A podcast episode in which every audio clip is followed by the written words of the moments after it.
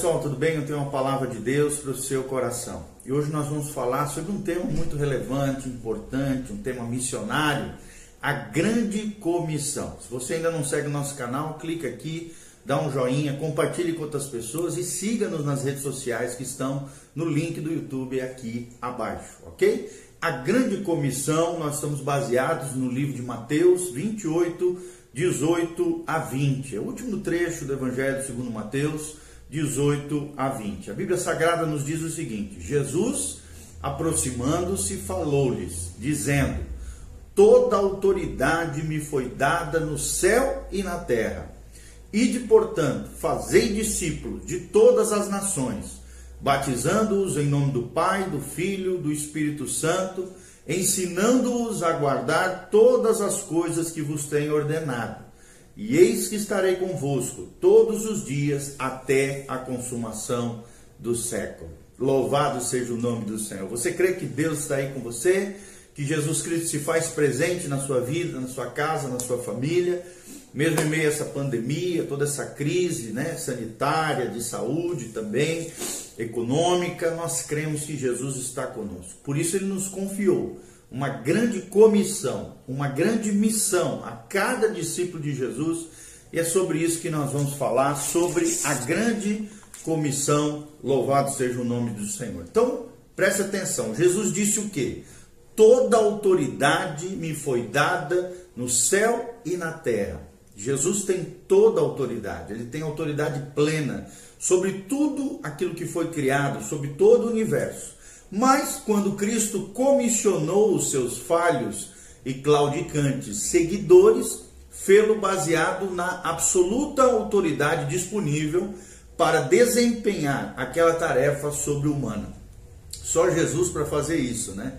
Você vê como Jesus acredita em nós, acredita nos seus discípulos, por mais que nós tenhamos falhas, erros, muitas vezes, né, parece nos sentimos pequenos diante dessa grande comissão Jesus confia a você, a mim, a cada discípulo de Jesus, a sua autoridade, a sua grande comissão. Então ninguém pode começar a suprir as necessidades, nem entender os problemas, enquanto não entender essa base, esse fundamento, esse recurso do Senhor exaltado, aqui no caso Jesus de Nazaré, o Messias prometido a Israel e o Messias prometido a nós também, gentios que confiam nele através da nossa fé em Cristo Jesus, nosso Senhor. Marcos também dá uma definição muito prática dessas frases e desses aspectos deste poder e desses recursos que estão em Cristo. Todos os recursos necessários para o cumprimento da grande comissão estão disponíveis para você e para mim em Cristo Jesus, o nosso Senhor. Lembre-se lá de Efésios 1:3, toda sorte de bênçãos estão disponíveis para aqueles que estão em Cristo Jesus, já estão lá, nos lugares celestiais, em Cristo Jesus, o nosso Senhor. E é interessante que Cristo deu poder referente a várias esferas, eu vou falar elas aqui. Primeiro, no reino espiritual, Jesus te deu autoridade, Jesus te deu poder, porque a Bíblia diz lá em Marcos 16, 16: quem crer e for batizado será salvo. Quem crer e for batizado será salvo. Então nós vemos aqui uma autoridade, um poder no reino espiritual que eu e você temos em Cristo. Segundo lugar, no reino eterno, pois a Bíblia Sagrada nos afirma: quem, porém, não crer, já está condenado ou será condenado. É o que também diz Marcos 16, 16. Então nós vemos aqui um poder e uma autoridade com relação à eternidade, o reino eterno de Deus. Terceiro lugar, o reino satânico. Também Deus, Jesus, nos deu poder e autoridade, porque a Bíblia diz em Marcos 16, 17: Pois expelirão demônios. Então está falando do mundo espiritual, do reino satânico, do reino onde os demônios perambulam. Eu e você, em Cristo, com fé, em obediência à palavra de Deus, submissos a Deus, nós lançaremos fora demônios em nome de Jesus. Quarta esfera, no reino universal. Marcos 16, 17, também a Bíblia Sagrada diz: Pois falarão novas línguas. Então aqui está falando da universalidade, do reino universal de Deus. Jesus te deu poder, Jesus te deu autoridade. No reino animal, também Deus nos deu poder e autoridade, porque a Bíblia diz: pois pegarão em serpentes. Pegarão em serpentes. Então aqui está falando de animais, a autoridade está lá em Marcos 16, 18. No reino mineral, também temos poder e autoridade em Cristo Jesus através da fé, pois se alguma coisa mortífera beberem, não lhes fará mal, é o que diz Marcos 16, 18. Então aqui se refere ao reino mineral, aos elementos, aos ingredientes que tem no mundo criado, na criação, no mundo material, no mundo mineral. Porque os venenos, né, as coisas mortíferas, geralmente vêm de elementos naturais, elementos minerais e coisas, elementos químicos, né, que geralmente são minerais. Outra coisa, o reino humano também Deus nos deu poder e autoridade. Pois se impuserem as mãos sobre os enfermos, eles ficarão curados. É o que diz Marcos 16, 18. Louvado seja o nome do Senhor. Você tem poder e autoridade em Cristo Jesus sobre o reino espiritual, sobre o reino eterno, sobre o reino satânico, sobre o reino universal, sobre o reino animal, sobre o reino mineral e sobre o reino humano. Sete esferas de poder e autoridade que o discípulo de Jesus tem em Cristo Jesus, o nosso Senhor. Lembrando sempre que a fonte do poder não é nós, não é humana, não está em nós, não é nossa, nosso poder, nossa força. É o poder de Deus em nós através da presença poderosa do Espírito Santo sendo ativado com a nossa fé e a nossa obediência à palavra de Deus. Então, Marcos aqui, amados, nos dá um quadro vivo explicando o que é toda essa autoridade que nós lemos lá em Mateus 28, 18, que foi mencionado no Evangelho de Mateus. Isso nos mostra a autoridade que foi dada a Cristo e que ele conferiu, outorgou à sua igreja, para desempenharmos em Cristo seu ministério na terra. Ou seja, a igreja hoje é o braço estendido de Deus, é o coração revelado de Deus sobre a terra. Então, que riqueza tremenda, que poder glorioso o Senhor Jesus colocou nas mãos do seu povo. Algumas pessoas né, nos querem roubar o poder de Deus, dizendo que esta parte de Marcos não consta nos melhores manuscritos originais. Mas o que uma pessoa precisa fazer é só abrir o livro de Atos você já vai ver esse poder operando no seio da igreja, na igreja primitiva, e que toda essa nessa novela dramática demonstra a prática de tudo aquilo que é sugerido nessa passagem de Marcos. Temos certeza, a igreja de Jesus é poderosa nele. Ela é poderosa nele, eu e você temos autoridade e poder sobre essas sete esferas. Jesus também diz o seguinte: Ide, portanto, fazei discípulos Discípulos aqui a palavra é matateu, M-A-T-H-E-T-E-U-O. Matateu de todas as nações, discípulos de todas as nações, é o que diz Mateus 28, 19. E essa é a primeira ordem dada à igreja. Não é apenas evangelizar, não é apenas ganhar almas para Jesus, mas fazer discípulos. Marco diz aqui que devemos ir por todo mundo pregando o evangelho a toda criatura. Marcos 16, 15. Ou seja, os pensamentos contidos aqui no coração de Deus e nesse versículo indicam que devemos pregar o evangelho com o intento de fazer discípulos. Para que serve a pregação do evangelho? Para que levantemos novos discípulos aos pés de Jesus. Então, a nossa função como igreja não é apenas fazer com que as pessoas sejam salvas, Deus não está interessado em um grupo de fracos bebês espirituais, embora todos devamos começar como tais, né? Ele não está interessado em um corpo de crentes que passe a maior parte da sua vida cristã desviando-se e, e, e voltando a se dedicar ao Senhor. Não, de maneira nenhuma. Deus quer que nós caminhemos em maturidade, sabedoria, graça, crescendo em graça, estatura e conhecimento de Deus, é o que diz a palavra de Deus. Ele quer discípulos que estejam dispostos a entregar tudo para Ele, a tomarem a sua cruz, a segui-lo, seguir os passos de Jesus. E para que isso aconteça, não podemos esconder o custo do discipulado. O quão difícil é o discipulado o negar-se a si mesmo, a tomar a sua cruz e seguir os passos de Jesus. Nós não podemos deixar de falar isso para as pessoas, ensinarmos pregando o evangelho, mas precisamos dar a todas as pessoas a oportunidade de pesar os custos antes de começar a edificar uma vida em Deus. Existe um custo do discipulado e o preço não é fácil, é alto diante do Senhor e diante das pessoas. Segundo, segunda coisa muito importante é que Jesus nos mandou batizá-los em nome do Pai, do Filho e do Espírito Santo. Está lá em Mateus 28, 19. É dessa forma que uma igreja local é fundada. É um grupo de pessoas, né, pessoas de uma determinada região que receberam a Jesus Cristo e estão identificadas com o seu nome. Ou seja, o nome do Senhor Jesus Cristo, o Filho do Deus Altíssimo, Jesus de Nazaré. Através do batismo, essas pessoas se unem por um interesse comum, numa comunidade local. E esse ato inicial de obediência a Cristo e identificação com Ele é o alicerce da igreja local. Notamos que o batismo aqui não é uma opção, é uma ordem.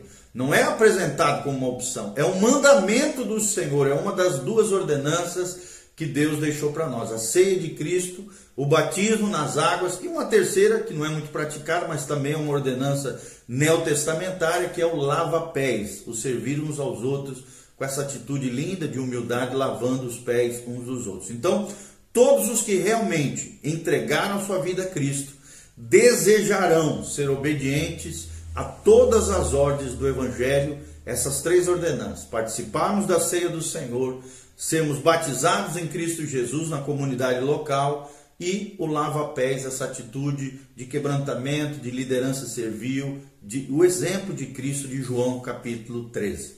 Outra coisa muito importante com relação à grande comissão, Jesus nos mandou ensinar, ou seja, instruir na doutrina. Palavra aqui é didasco.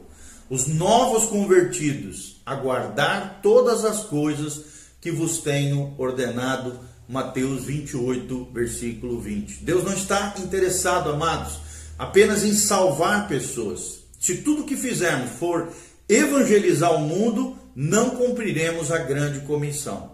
Deus quer que ensinemos e instruamos as pessoas na doutrina, na sã doutrina de Jesus e todas as nações. Por que, que Jesus manda isso? porque ele quer uma igreja gloriosa, sem mancha nem ruga, é o que diz Efésios 5, 26 e 27. No dia do arrebatamento, na volta de Jesus, ele quer uma igreja sem mancha nem ruga, conforme Efésios 5 nos ensina. Então ele quer que todos cheguemos à unidade dessa fé, a um só coração em Deus. Não podemos cumprir essa ordem através de uma missão, um folheto ou um programa de rádio porque esta comissão será cumprida e há necessidade do estabelecimento de uma igreja local em cada localidade para encarar seriamente essa ordem de Cristo, essa grande comissão. É necessário que haja um lugar onde as plantinhas novas possam ser nutridas, regadas, cuidadas, os bebês recém-nascidos em Cristo precisam ter um lar em que possam ser alimentados e estabelecidos na fé em Cristo Jesus, o nosso Senhor. É o que diz o Salmo 68,6, né? 68, versículo 6. Você lê aí na sua casa, você vai ver isso que nós estamos falando. Então, da mesma forma como na sinagoga judaica local era um lugar de ensino, de instrução para os judeus, na época bíblica, né? E até hoje são assim, a igreja local também deve ser um local de instrução disciplinada na palavra de Deus. Precisa ser pregado na, na, na, na igreja, não é coach, não é mentoria, não é psicologia, não é humanismo, é a palavra de Deus, instrução disciplinada na palavra de Deus. A igreja deve ensinar todas as coisas ordenadas por Cristo. A missão da igreja vai muito além da evangelização. E a igreja deve ensinar as ordens e as doutrinas de Cristo, os ensinamentos do Senhor Jesus.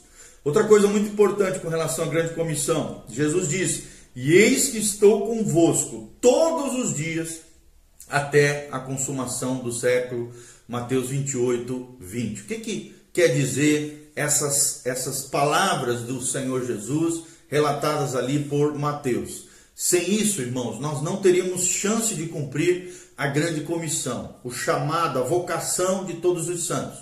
Quando permanecemos em Cristo, somos capazes de dizer ousadamente, assim como o apóstolo Paulo: O Senhor é o meu auxílio, não temerei. Que me poderá fazer o homem? É o que diz, provavelmente, Paulo aqui em Hebreus 13, 6.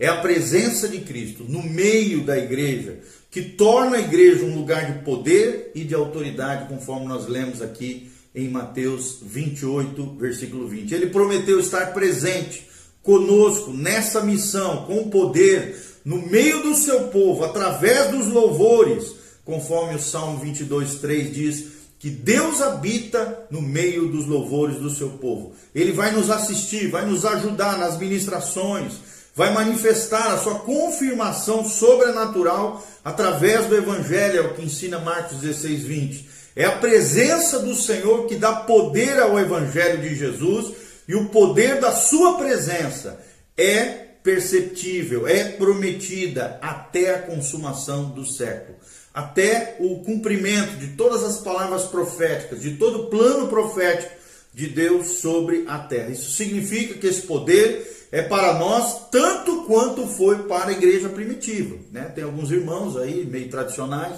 que, que creem no cessacionismo creem que todas essas manifestações de milagres, prodígios e maravilhas só aconteceu na igreja primitiva, que hoje Deus não está fazendo isso, a não ser a pregação do evangelho e o discipulado. Não, irmãos, nós não somos cessacionistas, nós cremos que o evangelho de poder continua operando e a presença poderosa do Senhor continua trabalhando no meio da igreja. Que efeito pode ter a igreja de hoje se não for fortificada pela presença do seu Senhor?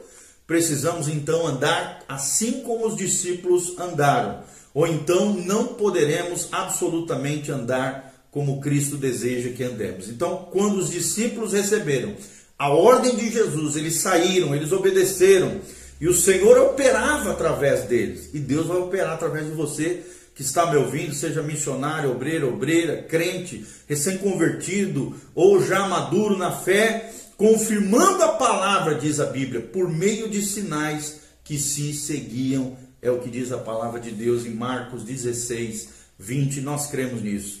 E Jesus então foi recebido no céu e assentou-se à destra de Deus, é o que diz Marcos 16, 19. Jesus tomou o seu lugar como cabeça levantada da igreja, que é o seu corpo. Cristo é o cabeça e nós somos a igreja, o corpo de Cristo. Quando ele ascendeu, quando ele foi exaltado, está lá em Filipenses 2, de 5 a 11, tornou-se capaz de enviar a promessa do Pai. Que promessa é essa? O Espírito Santo, o Consolador, o Paracleto, para dirigir e administrar as igrejas que foram criadas pela proclamação da grande comissão. Cristo é o cabeça e a autoridade final do corpo de Cristo, que é a igreja. Em nenhuma hipótese esta autoridade é dada a algum homem, conselho ou qualquer organização de homens. A autoridade final pertence a Jesus, a autoridade dada ao lugar onde Cristo está presente, conforme Mateus 18, 20. Ela é dada, é claro, essa autoridade é confiada, otorgada à igreja local e entrega nas mãos de homens fiéis em congregações locais, dirigidos pelo Espírito Santo, governantes de Deus na igreja local, que mantenham um contato direto com o Espírito Santo, que sejam homens exemplares, zelosos, irrepreensíveis, que prestem contas diretamente ao Senhor Jesus e não apenas a alguma autoridade eclesiástica. Amém? Então nós precisamos entender isso. Quem é que vai tratar com os líderes? É o próprio Jesus. Né? Então, líder, quem trata com líder é o próprio Jesus. Então, a comissão que Cristo deu à sua igreja deve ser encarada em relação a cada crente. Preste atenção, individualmente nós temos essa grande comissão e juntos também cumprimos ela. É plenamente estabelecido pelo padrão de prática neotestamentária. E essa comissão não foi limitada apenas aos apóstolos e ministros ordenados ou qualquer grupo cristão, quer seja quem seja mas estende-se a todo crente fiel ao Senhor Jesus Cristo, que entendeu o poder do Evangelho. A grande comissão é uma ordem do Senhor ressurreto aos seus discípulos, onde quer que eles se encontrem, onde quer que eles forem. Toda pessoa que professa fé em Cristo precisa responder diante de Deus por sua obediência à grande comissão, a essa gloriosa ordem de Jesus. Por que, que há tantos nomes, há tantos nomes, né, dados ao povo de Deus? É o que nós vamos tratar no vídeo sequencial. Que Deus abençoe você, querido, que você entenda, compreenda através desse vídeo a grandeza e a gloriosa vocação que eu e você temos em Cristo Jesus, o nosso Senhor. Lembre-se, ide por todo mundo, pregai o evangelho, ensinando-os a guardar todas as coisas, batizando-os em nome do Pai, do Filho e do Espírito Santo. E Jesus diz: Eis que estou convosco todos os dias, até a consumação dos séculos. Louvado seja o nome do Senhor. Glória a Deus. Deixa eu orar por você. Pai, em nome de Jesus, que essa palavra poderosa fale aos corações, incendeie as almas, os corações diante do Senhor. Que cada crente que me ouvir entenda que ele tem um chamado, uma santa vocação de ganhar almas para Jesus, consolidar as vidas no teu reino, edificá-las no Senhor, discipulando pessoas e sendo discípulos do Senhor Jesus. Ajude eles, Pai, a negarem a si mesmo, a carregarem a sua cruz, a seguirem os seus passos, a serem cheios de poder espiritual, cheios de autoridade.